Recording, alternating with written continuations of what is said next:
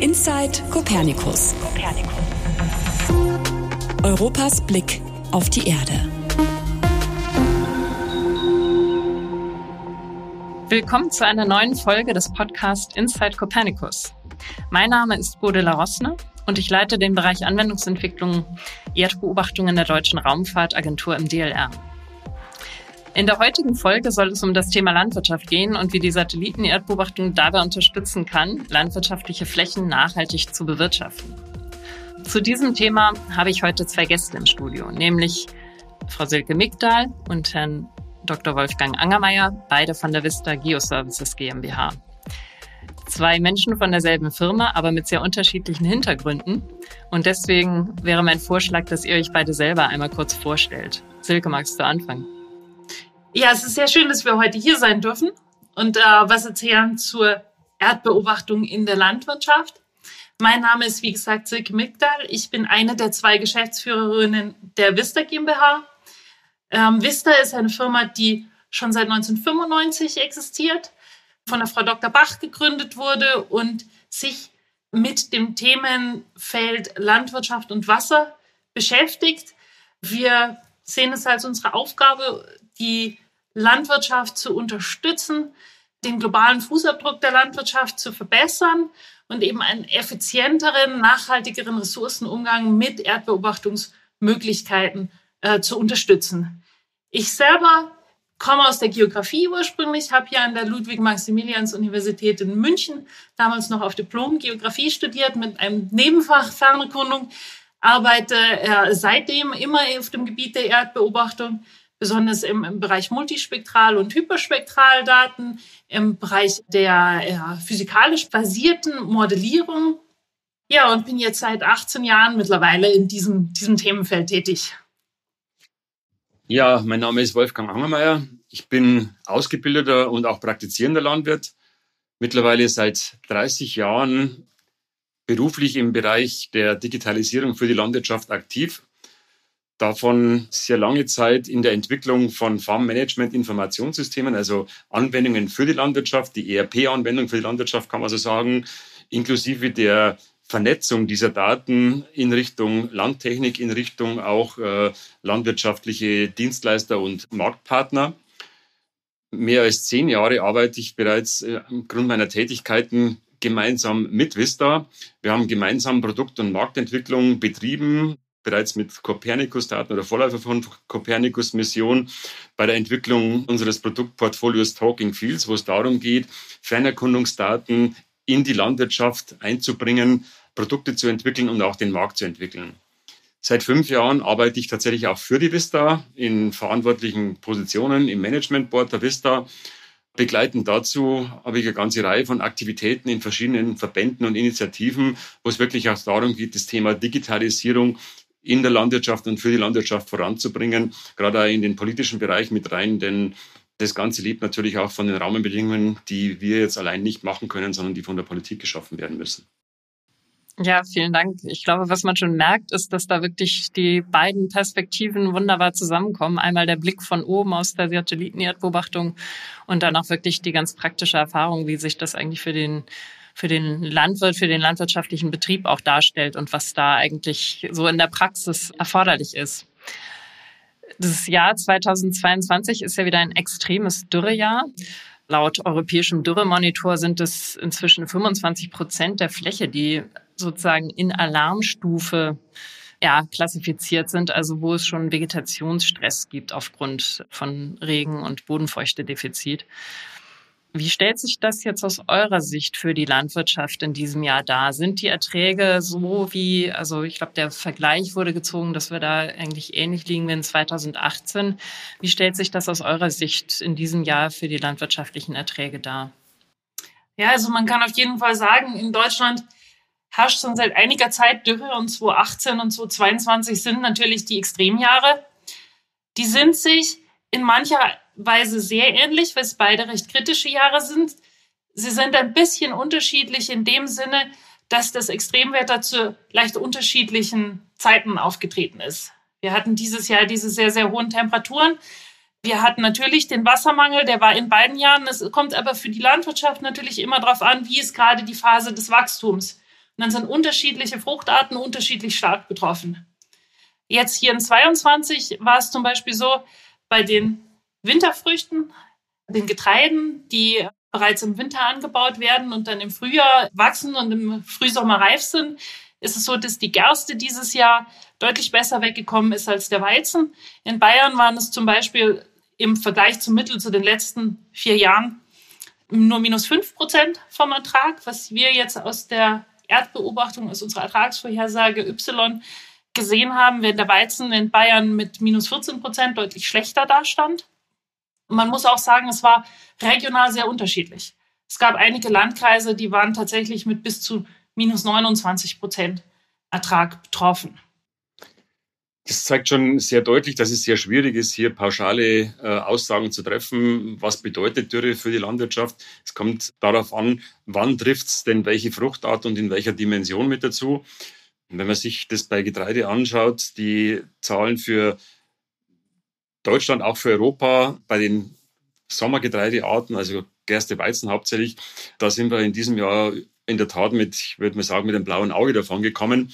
Wenn man sich aber die später reifenden Früchte ansieht, die also jetzt dann geerntet werden, also wir sind jetzt im September, das ist vor allen Dingen der Mais, das ist aber die Kartoffeln und das sind die Zuckerrüben, dann prognostizieren derzeit die Institute beim Mais ein Ertragsdefizit von 25 bis 30 Prozent europaweit mit sehr, sehr großen Sprüngen innerhalb der einzelnen Regionen. Wir werden Regionen erleben, die rechtzeitig genug Wasser hatten, da wirkt die Wärme natürlich, die wir hatten, auch ertragsfördernd.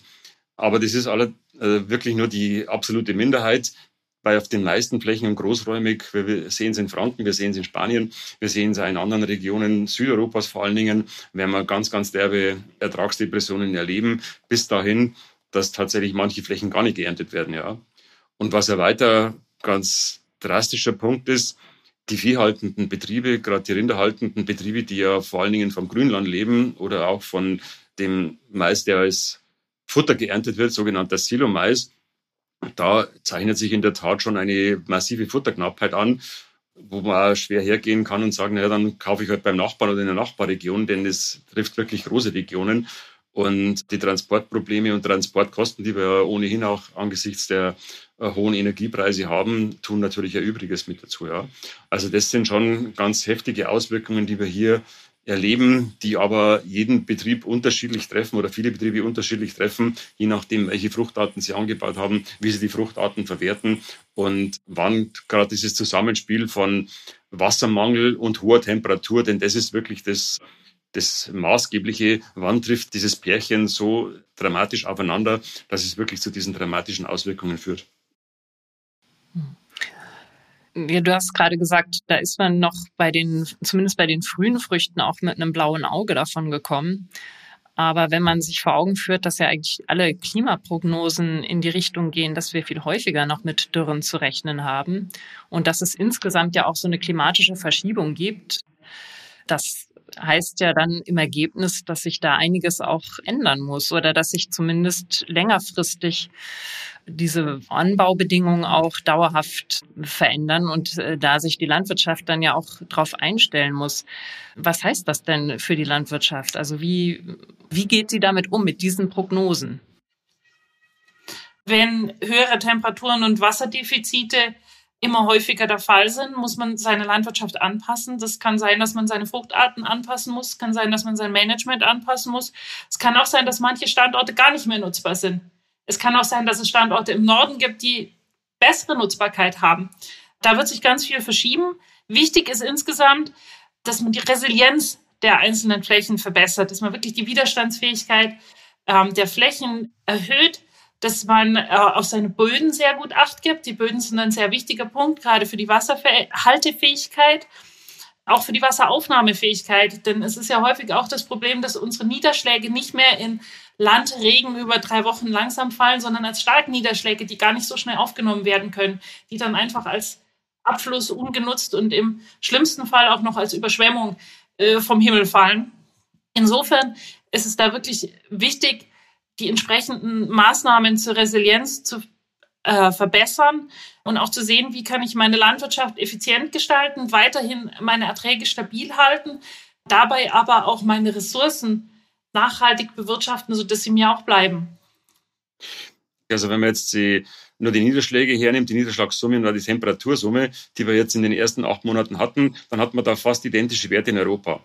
Die Ergebnisse aber jetzt auf die Ertragsdepressionen waren 2018 viel, viel ausgeprägter bei Getreide, als es in 2022 war. Ja.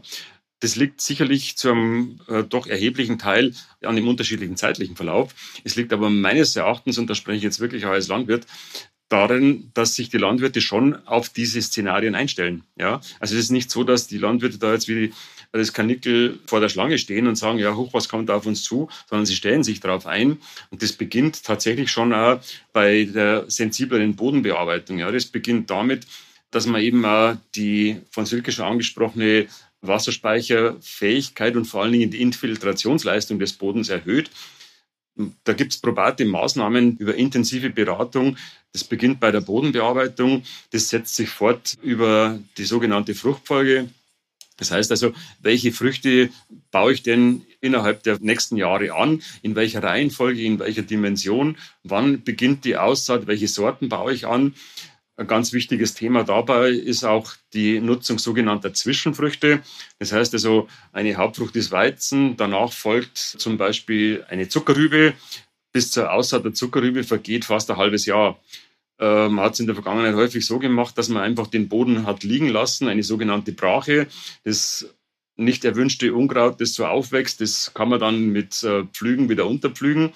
Aber ein Großteil der Zeit liegt der Boden wirklich äh, brach, also ungenutzt rum. Das nutzt man mittlerweile durch sogenannte Zwischenfrüchte, also dass man ganz gezielt ein Gras, ein Gemenge, ein Leguminose, Klee oder solche Dinge anbaut, die dann während der eigentlich vegetationsfreien Zeit wachsen können und dann als Frucht wieder in den Boden reingebracht werden. Wir haben dafür den Begriff Climate Harvest auch mal so ein bisschen geprägt, weil das wirklich auch eine zusätzliche Ernte ist, die dann dem Boden und auch dem Klima und der Anpassung an den Klimawandel zugutekommt. Ja. Also ganz, ganz wichtige Maßnahme. Es gibt dazu mittlerweile auch umfangreiche wissenschaftliche Forschung, die genau diese Effekte auch bestätigen. Also eine Verbesserung der Infiltrationsleistung, auch eine Verbesserung der Nährstoffverfügbarkeit im Boden, denn auch ein Weizen als Vorfrucht nutzt nicht allen Stickstoff, den man gedüngt hat. Äh, da bleibt ein bisschen was im Boden. Wenn der nicht während der vegetationsfreien Zeit genutzt wird, besteht die Auswaschungsgefahr. Also da gibt es in der Tat viele, viele Maßnahmen, die bereits veranlasst sind. Und deshalb glaube ich schon, dass wir da jetzt schon auf einem guten Weg sind. Aber wir sind vielleicht am Anfang des Weges, denn das, was in den nächsten Jahren auf uns zukommt, wir haben es ja in diesem Jahr erlebt, das wird vermutlich dramatischer werden und vor allen Dingen häufiger vorkommen, als wir es in den letzten Jahren gewohnt waren. Ja, das hört sich wirklich auch nach sehr differenzierten Maßnahmen eben dann insgesamt an, die ja dann auch schon zu einer, also sagen wir mal, zu einer zunehmenden Komplexität auch, denke ich, in der ganzen Bewirtschaftung führen. Wenn man jetzt mal auf das Thema Kopernikus zu sprechen kommt, was ja für uns auch hier der Aufhänger für den Podcast ist, dann stellt sich ja ganz einfach mal die Frage, wie konkret kann denn jetzt Kopernikus eigentlich hier helfen, um sozusagen diese Klimaresilienz auch herzustellen? Also wo, an welchen Stellen bringen Kopernikus Informationen für das Management der landwirtschaftlichen Flächen etwas? Ja, Kopernikus ist natürlich eine, eine umfassende Satellitenmission mit auch verschiedenen Satelliten, mit multispektralen und Radarsatelliten in verschiedenen räumlichen Auflösungen.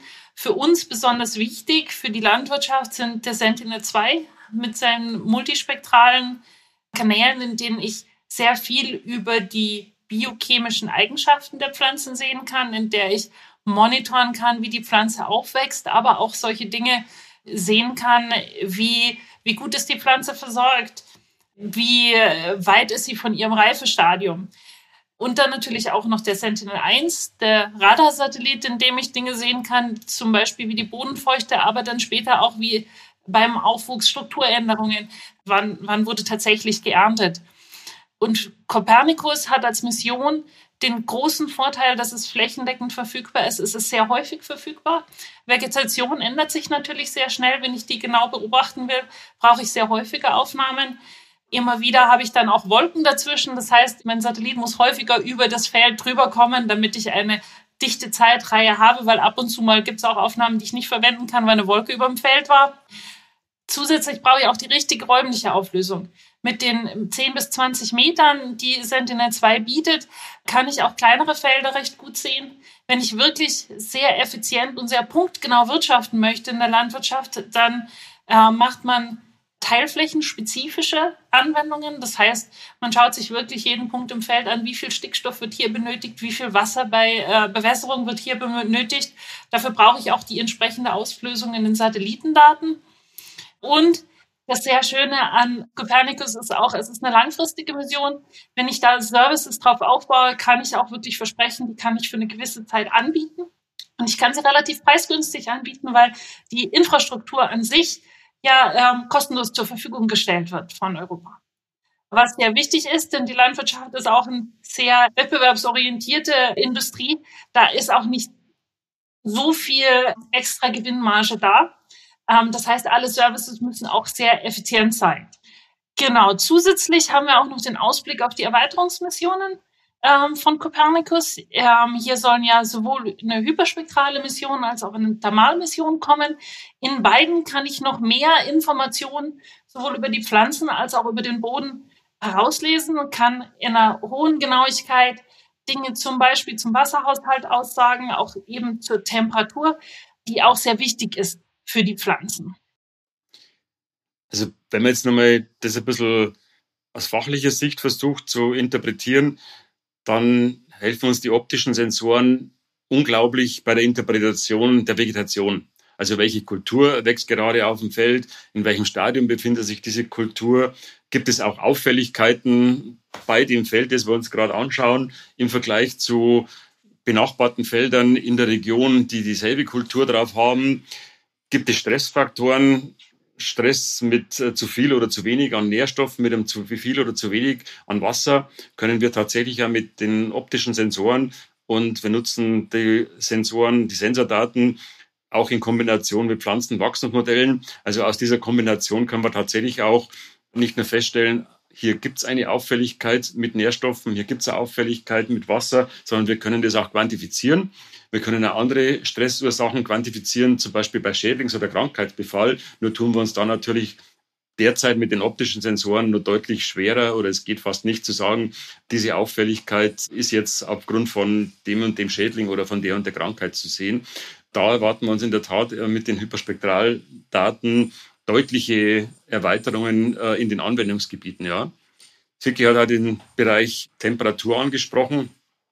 Neben Wasser ist natürlich die Temperatur ein ganz, ganz wichtiger Faktor. Zum einerseits bei den Extremen mit der Dürre, wie wir es eben diskutiert hatten, aber eben auch die Temperatur als Einflussfaktor gerade auf den Boden. Wir wissen aus verschiedensten Messungen, dass wir bei diesen sehr hohen Lufttemperaturen und blanken Boden zum Teil Temperaturen auf der Bodenoberfläche von 50 Grad und drüber bekommen. Ab 40 Grad äh, koaguliertes Eiweiß, das heißt, da geht das Bodenleben kaputt. Das hat dramatische Auswirkungen auf die Bodenfruchtbarkeit, nicht nur auf die Wasserinfiltration, sondern insgesamt auf die Bodenfruchtbarkeit. Das sind derzeit eher Forschungsfragestellungen, mit denen wir uns auseinandersetzen, die aber auch mit unserem Teaser für den heutigen Podcast, ja, was macht denn die Dürre aus der Landwirtschaft oder mit der Landwirtschaft, sicherlich noch deutlich intensiver beachten werden in den nächsten ja, Monaten, Jahren. Ja, und da gibt's ja zum Glück auch schon aktuell Hyperspektralmissionen, mit denen man schon mal solche Untersuchungen angehen kann. Die Prisma-Mission ist schon eine Weile im All von den Italienern eine Hyperspektralmission und dieses Jahr haben wir im April ja auch die NMAP-Mission gestartet. Das heißt, da könnte ich mir vorstellen, dass auf der Basis dann schon mal auch vorbereitend Untersuchungen angestellt werden können, genau zu diesen Zusammenhängen, äh, die ihr da gerade geschildert habt. Kann man denn für alle Ackerfrüchte eigentlich Copernicus gleichermaßen nutzen oder muss man da schon sagen, ne, da gibt es auch deutliche Unterschiede und da muss man auch in gewisser Weise ein Erwartungsmanagement machen, dass das auch für einige Fragestellungen vielleicht dann doch zu herausfordernd ist, um da Lösungen anzubieten. Ja, es gibt da natürlich schon Unterschiede. Also das, wo wir, wo Copernicus für prädestiniert ist, sind tatsächlich die großen Reihenfrüchte wo wir relativ große Felder haben, wo wir, womit wir auch viel unseres Ernährungsbedarfs decken. Also zum Beispiel eben Weizen und Gerste, Mais, Raps. die, einfach die, die, die großen Reihenfrüchte. Dabei tatsächlich aber auch, wenn wir es im Zusammenhang mit Modellierung machen, also Pflanzenwachstum auch modellieren, dass wir das, was wir aus der Fernerkundung, da sehen wir die oberirdische Biomasse, dass wir das auch in die verschiedenen Pflanzenkompartmente via Wachstumsmodellierung noch aufteilen. Dann kann man tatsächlich auch die Pflanzen mitnehmen, die ihre Ernte unter der Erde machen, also zum Beispiel die Zuckerrüben. Was allerdings eine Herausforderung ist, sind alles, was auf sehr kleinen Flächen angebaut wird. Also Sonderkulturen zum Beispiel Kulturen unter Folien. Also jedes Erdbeer- oder Spargelfeld jetzt mit Kopernikus wirklich kartieren und monitoren zu wollen, dafür ist dann auch die räumliche Auflösung zu irgendeinem Punkt nicht mehr ausreichend. Außerdem gibt es natürlich auch ein paar Fragestellungen, wo die Multispektraldaten an ihre Grenze kommen. Das ist zum Beispiel so das Trennen von verschiedenen Kulturen, die sich sehr ähnlich sehen. Also zum Beispiel Roggen, Weizen, Tritikale, die sehen sich sehr ähnlich. Wenn ich das jetzt kartieren möchte tatsächlich, dann bin ich dabei bei den Multispektraldaten nach irgendeinem Punkt dran, wo ich eine ganz genaue Unterscheidung, eine hundertprozentige, einfach nicht mehr treffen kann. Bislang haben wir uns sehr stark auf Ackerfrüchte fokussiert, also auf den Ackerbau. Ist natürlich auch naheliegend, weil das eben auch die sogenannten Marktfrüchte sind, also Getreide, Weizen, Roggen, Gerste, was wir alles angesprochen hatten. Das sind ja Früchte, die im Markt gehandelt werden. Aber ein Drittel der Flächen, die landwirtschaftlich genutzt werden, ist tatsächlich Grünland, also das heißt für den Futterbau bewirtschaftet wird. Und auch für diesen Bereich äh, funktionieren die Daten. Wir haben dazu auch umfangreiche wissenschaftliche Forschung betrieben und auch unter Beweis gestellt, dass es im Grünland genauso funktioniert. Leider sind wir da noch nicht ganz so weit jetzt von der technischen Umsetzung innerhalb der Landwirtschaft, wie wir das im Ackerbau haben. Aber auch da sehen wir doch ein großes Potenzial. Welche Ertragsleistung haben wir denn auf Grünlandstandorten? Wo macht es auch Sinn, Grünland sehr intensiv zu nutzen oder vielleicht weniger intensiv zu nutzen, dafür eher in Richtung Ökosystemleistungen zu gehen. Also da gibt es sehr, sehr interessante Fragestellungen, die wir mit äh, diesen Daten auch beantworten können. Ah ja, da wollte ich direkt nochmal einhaken. Genau, weil für das Grünland stelle ich mir vor, dass es sozusagen eher die Frage ist, habe ich Grünland oder nicht? Und genau, habe ich intensiver genutztes Grünland oder nehme ich es raus aus der Nutzung, gehe da in die Ökosystemdienstleistung? Aber gibt es darüber hinaus dieses wie geeignet, ich sag mal, wie ertragreich ist jetzt der Standort? Gibt es darüber hinaus auch äh, Perspektiven, wie die Erdbeobachtung die Grünlandwirtschaft unterstützen kann? Da haben wir sehr, sehr gute Forschungsergebnisse, auch in Abstimmung mit äh, staatlichen Forschungseinrichtungen. Wir können in der Tat auch aus Kombination unterschiedlicher Copernicus-Satelliten nicht nur die Vegetation verfolgen, sondern was bei Grünland im Vergleich zu den Ackerfrüchten eine Herausforderung ist, dass wir ja im, innerhalb eines Jahres durch die sogenannten Schnitte mehrere Nutzungen haben. Ja. Weizen wird einmal geerntet. Ja. Grünland wird je nach Standort, Qualität und Witterung zwei, drei, vier bis zu fünf Mal im Jahr geerntet. Da kommt es natürlich auch darauf an, auch diese sogenannte Schnittnutzung äh, zu detektieren. Da helfen uns die Radardaten sehr, sehr viel. Wir können also aus der Kombination Radar, wo wir die Schnitttermine und auch die, die Anzahl der Schnitte feststellen können und den optischen Daten, wo wir eben den Vegetationsverlauf feststellen können, tatsächlich als sehr, sehr genau die Ertragsleistung des jeweiligen Grünlandstandortes feststellen. Wir haben also auch Vergleichsuntersuchungen gemacht mit technischen Ertragsfeststellungen. Die gängigste technische Ertragsfeststellung ist natürlich, das, äh, die Ernte über die Waage zu fahren. Nur das ist in Praxis nicht machbar. Von der Seite sind wir da sehr dankbar für die Untersuchungen, die wir in Abstimmung mit staatlichen Einrichtungen gemacht haben, die diese Arbeit wirklich gemacht haben. Also wirklich alles gewogen haben. Und auch der Vergleich mit Erntetechnik Grünland wird ja häufig mit sogenannten Feldhäckslern geerntet. Also das sind Erntemaschinen vergleichbar wie ein Mähdrescher. Der nimmt das gemähte Grün gut auf, macht es klein und schmeißt auf einen Anhänger drauf, äh, von dem es aus dann eben ins Silo äh, transportiert wird. Auf dem Feldhäcksler gibt es mittlerweile eben auch moderne Spektroskopie, die dann die, sowohl die Menge als auch bestimmte Inhaltsstoffe feststellen können. Und wir haben Vergleiche angestellt oder die staatlichen Forschungseinrichtungen haben diese Vergleiche sogar gemacht und festgestellt, dass wir in der Kombination Fernerkundung, Radardaten und Modellierung auf mindestens gleich gute Ergebnisse kommen wie die hochtechnisierte Sensortechnik auf Erntemaschinen dann, ja. Und wir kommen also in der Genauigkeit plus minus fünf Prozent im Vergleich zu dem, was auf einer Brückenwaage, also auf einer geeichten Brückenwaage gewogen wird. Also da sind wir schon auf einem technologischen Stand, der, der sich sehen lassen kann.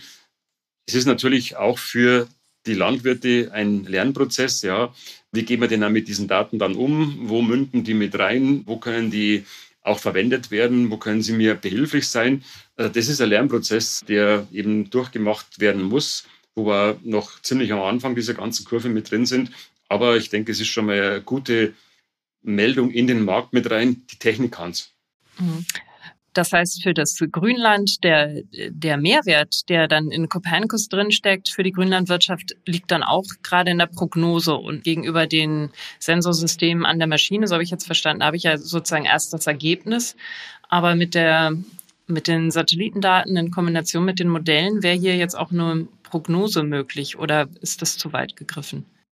Es ist schon eine Prognose denkbar, aber viel, viel wichtiger ist tatsächlich auch das, was tatsächlich passiert, zuverlässig zu bemessen. Ja, bislang wurde ein Großteil der Ernte, die vom Grünland, gerade vom Grünland eingefahren wird, nur ganz grob geschätzt. Ganz grob geschätzt. Von vielen gar nicht geschätzt. Und führt natürlich dazu, Grünlandstandorte sind noch heterogener wie Ackerstandorte. Weil Grünland, kann man ganz vereinfacht sagen, Grünland wird dort genutzt, wo kein Acker geht. Entweder weil es zu nass oder weil es zu trocken oder weil es zu steinig oder zu, zu sumpfig ist. Also das sind dann die klassischen Grünlandstandorte. Haben wir sehr unterschiedliche Verhältnisse auch von einem Jahr zum anderen.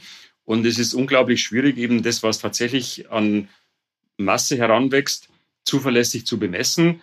Und das ist ja immer die Grundlage, was an Masse heranwächst. Das wird an Nährstoffen aus dem Boden entnommen und soll dann natürlich auch wieder, um die Fruchtbarkeit zu erhalten, als Nährstoffe zugeführt werden. Wenn ich das jetzt aber falsch einschätze, falsch bemesse, dann dünge ich entweder zu niedrig oder zu hoch. Beides ist gleich falsch. Also das ist ein ganz, ganz wesentlicher Punkt und auch eine ganz wesentliche Anwendung, die auch bei den Landwirten mehr und mehr Nachfrage hervorruft. Denn während in den letzten Jahren Dünger, vor allen Dingen Stickstoffdünger, relativ preiswert war, so hat er sich ja jetzt durch die Energiekrise vervielfacht. Wir zahlen jetzt Stickstoffpreise das drei- bis vierfache dessen, was wir in den letzten Jahren gewohnt waren. Deshalb sind aber die landwirtschaftlichen Preise gerade für, für Fleisch und für Milch nicht in dem Maße gestiegen. Also das muss aufgefangen werden. Ja. Von der Seite ist hier auch die Aufmerksamkeit der Landwirte und auch die Leidensfähigkeit der Landwirte auf eine massive Probe gestellt. Ja. Also da ist schon ein Riesenbedarf da, auch in der Feststellung dessen, was tatsächlich passiert. Nennen Sie es einfach eine automatisierte Datenerfassung. Ja, bei dem Thema Stickstoffversorgung und Düngung ist man natürlich auch direkt dann bei dem Thema Nachhaltigkeit, weil natürlich auch eine ganz große Problematik ja dann wiederum ist, dass Nitrate dann wiederum auswaschen ins Grundwasser und dann in die Gewässer äh, eingetragen werden. Ähm, mit der Düngemittelverordnung hat die EU da ja auch einen Rahmen geschaffen, damit genau dem entgegengewirkt wird. Am Ende möchte man es natürlich optimieren, dass die Düngemittel dann auch wirklich effizient ausgebracht werden können. Gibt es da noch weitere Beispiele, wie nachhaltige Nutzung der natürlichen Ressourcen mit unterstützt werden kann? Was gibt es da für Möglichkeiten? Im Prinzip kann die Fernerkundung und Kopernikus da entlang des gesamten landwirtschaftlichen Jahres helfen. Man kann sowohl die Standorteigenschaften der Schläge analysieren, also langfristige Muster sehen, die damit auch auf die Bodeneigenschaften rückschließen.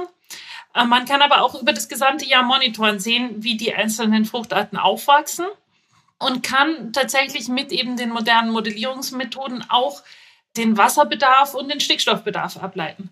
Das heißt, man kann anfangen, indem man Karten mit den Standorteigenschaften ableitet. Bei uns heißen die die Talking Fields Basiskarten, in denen man sieht, so sind die langfristigen Eigenschaften, die kann ich nehmen als Grundlage für eine GPS-gestützte Bodenbeprobung. Dass ich nicht in einem willkürlich gesetzten Raster beprobe, sondern wirklich die unterschiedlichen, die Hoch- und Niedrigertragszonen in meinem Feld beprobe um dann dort die Bodeneigenschaften zu sehen und gezielt den Boden zu verbessern. Ähm, ich kann Aussaatkarten ableiten, um zu sehen, wo sollte ich welche Aussaatdichte haben, damit die Pflanzen sich optimal entwickeln können.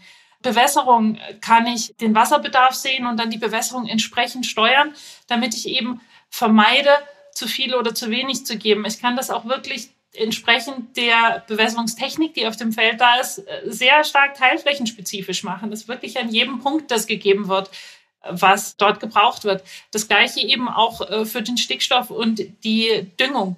Ich kann den N-Bedarf ableiten der äh, Pflanzen und dann sagen, okay, das ist der Bedarf, der da ist. Der ist an verschiedenen Stellen an den Hoch- und Niedrigertragszonen im Feld unterschiedlich. Ähm, und den wirklich effizient dort ausbringen im Smart Farming, in der auch datengestützten Landwirtschaft sozusagen, effizient so ausbringen, dass ich genauso viel ausbringen, wie die Pflanze braucht, aber nicht so viel, dass eben nachher was ins Wasser ausgewaschen wird. Damit habe ich eine sehr effiziente Ressourcennutzung, kann aber gleichzeitig meine Erträge stabil halten und sogar verbessern. Denn manchmal ist es gar nicht gut, wenn man zu viel von irgendwas gibt. Auch das kann sich ertragsmindernd auswirken. Ein wichtiger Punkt bei der Betrachtung es wird ja schon deutlich, dass es ein sehr, sehr komplexes Feld ist. Ja. Einerseits die Landwirtschaft an sich sehr komplex, zum Zweiten aber auch die Technologien, die hier zum Einsatz kommen.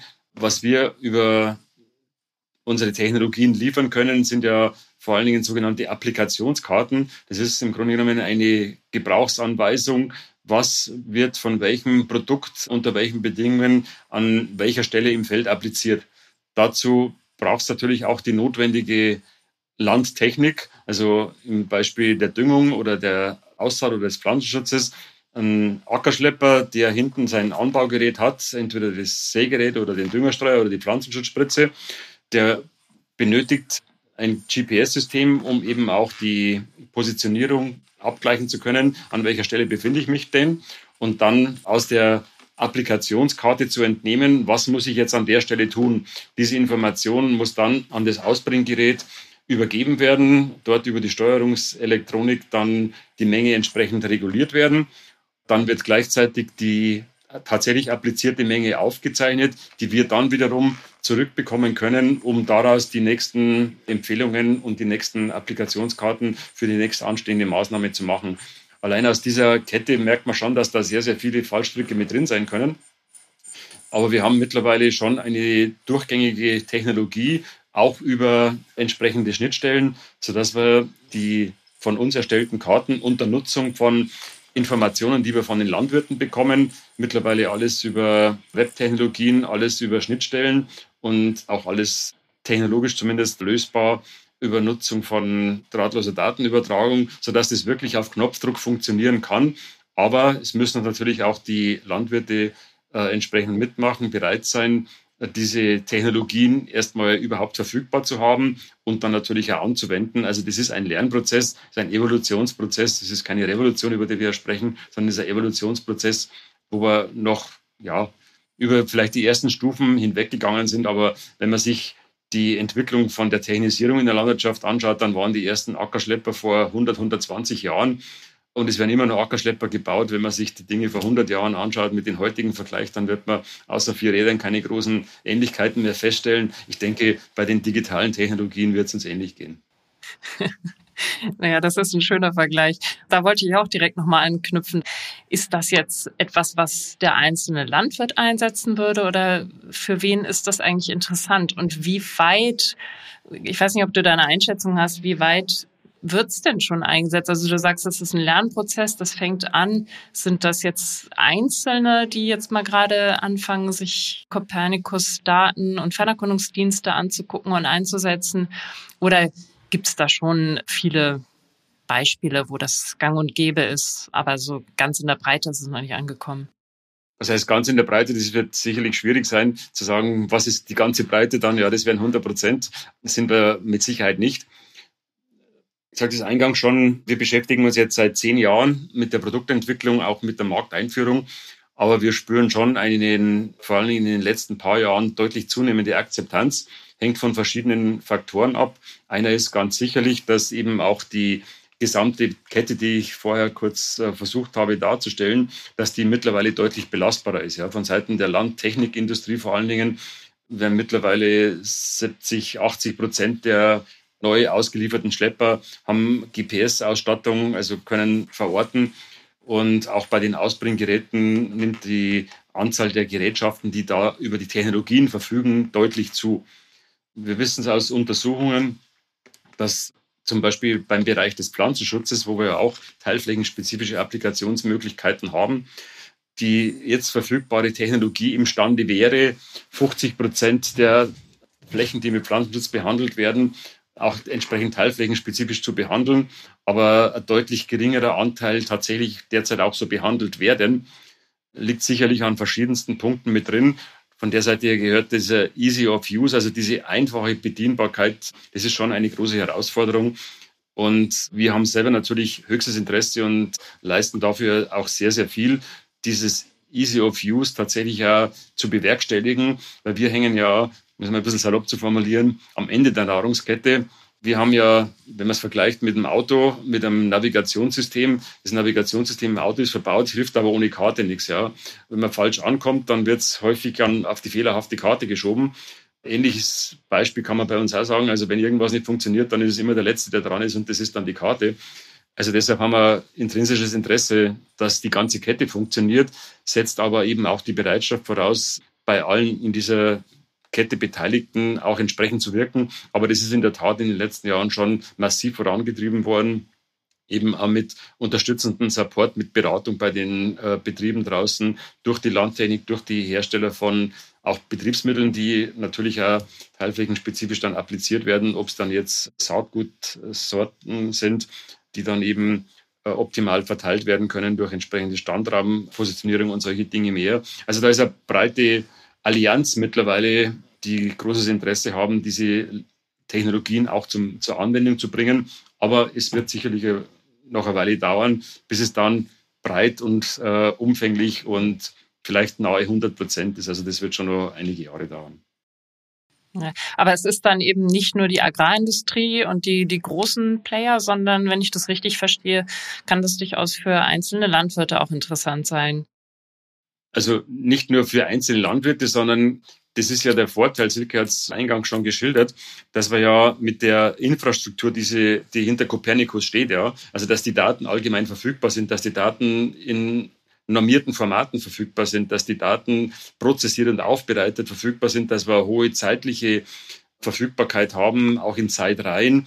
Das sorgt natürlich dafür, dass die Einstiegshürde, und zwar jetzt gerade die Kostenhürde, für die Landwirte relativ gering ist. Also ich selber habe einen äh, sehr kleinen landwirtschaftlichen Betrieb, den ich bewirtschafte. Ich habe keinen eigenen Düngerstreuer, aber ich habe einen Nachbarn, der einen Düngerstreuer hat und für mich die Arbeit erledigt, weil ich ja mich hauptsächlich mit anderen Dingen auch beschäftige. Aber wenn der solche Technik hat, dann kann ich das sofort nutzen. Ja, also dieser überbetriebliche Maschineneinsatz, der hilft hier schon ungemein und senkt die Einstiegsschwelle, sodass das gerade auch eine sehr, sehr wirksame Technologie ist, um auch den weiteren Strukturwandel in der Landwirtschaft, da, da geht es ja jedes Jahr, zwei, drei Prozent der Betriebe hören auf und es hören ja die kleineren Betriebe auf.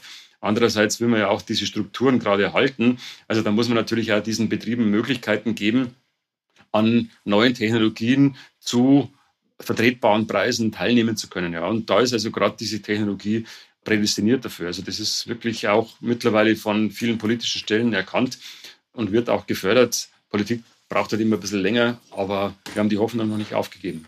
Vielleicht auch noch dazu, dass es ja auch gerade was, was wunderbar ist an Copernicus und auch wirklich ein großer Vorteil, dass es eben alle Skalen bedienen kann. Es ist im Prinzip global verfügbar. Es kann aber bis aufs Einzelfeld, bis auf die Muster im einzelnen Feld alles sehen. Also es gibt wirklich den, den ganz lokal regionalen Maßstab, wo ich dem Einzellandwirt seinen einzelnen Managementmaßnahmen eine Empfehlung geben kann, bis hin zu kontinentalen Anwendungen, wo ich Ertragsvorhersagen für ganze Länder und für ganze Kontinente machen kann. Und ich kann auch mit diesen, diesen Technologien, die ja natürlich auch Technik vor Ort verlangen, aber die ich auch in unterschiedlicher Technik vor Ort Ausgeprägtheit mit einsetzen kann, kann ich auch ähm, nicht nur in den ganz hochtechnologisierten Gegenden, also wir sind hier sicherlich in Zentraleuropa in der Landwirtschaft wahrscheinlich am weitesten fortgeschritten in der Technologisierung, aber auch in anderen Gebieten anbieten. Wir haben auch zum Beispiel äh, das sogenannte Food Security Tab, eine Thematic Exploitation Plattform, wo es darum geht, eben auch Food Security Anwendungen auch gerade für afrikanische Nutzer mit aufzubauen, denen auch technische Möglichkeiten zu geben, eben Copernicus-Daten auszuwerten und für ihre Anwendungen anzuwenden. Da geht also ganz viel auch in einem globalen Maßstab gesehen. Ja, und wirklich für eine große Bandbreite an Themen, also an, an Nutzergruppen, die adressiert werden können oder beziehungsweise die davon profitieren können und ja auch wirklich eine Wahnsinnsbandbreite an Fragestellungen, die unterstützt werden können. Das haben ja eure Erläuterungen da schon deutlich gemacht.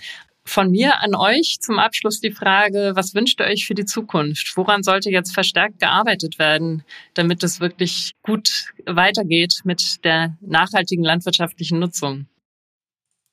Ja, von meiner Seite würde ich sagen, wir haben die Technologien, wir haben sehr viel entwickelt, wir haben die Verbindung vom Satelliten bis zum Traktor geschaffen. Jetzt geht es darum, das Ganze wirklich so in die Breite zu bringen, dass wir auf möglichst vielen Flächen mit möglichst vielen Gegenden möglichst eben effizient und nachhaltig wirtschaften, dass wir da unseren Beitrag leisten, sowohl zur Ernährungssicherheit als auch eben zum Mitigieren des Klimawandels. Ja, dazu gehört natürlich auch, dass äh, die Technologien, die wir entwickelt haben, auch im Rahmen der Regulatorik, der ja die Landwirtschaft unterliegt, akzeptiert und angewendet werden. Da erwarten wir von der Politik schon auch eine größere Offenheit, auch mal stärker vom Reden ins Tun zu kommen, nicht nur neue Forschung zu fördern, sondern auch die Anwendung dieser Produkte zu fördern. Das liegt in der Exekutive. Da gibt es noch etwas Nachholbedarf. Das würden wir uns wünschen, dass das schneller vorangeht. Das ist eigentlich eine erfreuliche Botschaft. Das heißt ja, genau genommen, wir sind schon viel weiter, als wir tun. Die Fernerkundung und Landwirtschaft kann da schon weit mehr machen. Ein toller Ausblick und ein toller Einblick, den ihr gegeben habt. Ich danke euch ganz herzlich für diesen Podcast, für unser Gespräch und hoffe, es war für die Zuhörer genauso spannend wie für mich. Vielen Dank an euch. Ja, herzlichen Dank auch für die Einladung. Wir haben uns gefreut, ein bisschen einen Einblick zu geben in unser Arbeitsfeld. Ja, ebenfalls herzlichen Dank für die Einladung und an alle Zuhörer, wenn es Ihnen gefallen hat, dann sagen Sie es weiter und wenn nicht, dann behalten Sie es für sich. Wunderbares Schlusswort. Ja, liebe Zuhörer, auch nochmal jetzt von mir der Abschluss. Äh, vielen Dank fürs Zuhören und wieder der Hinweis auf die Show Notes. Da verweisen wir dann auf aktuelle Informationen zu den Themen, die wir angesprochen haben. Dürre in Europa, Landwirtschaft, Precision Farming. Wer da mehr wissen will, der guckt am besten da hinein. Und ja, damit schöne Grüße und bis zur nächsten Folge. Auf Wiedersehen. Tschüss. Inside Copernicus. Europas Blick auf die Erde.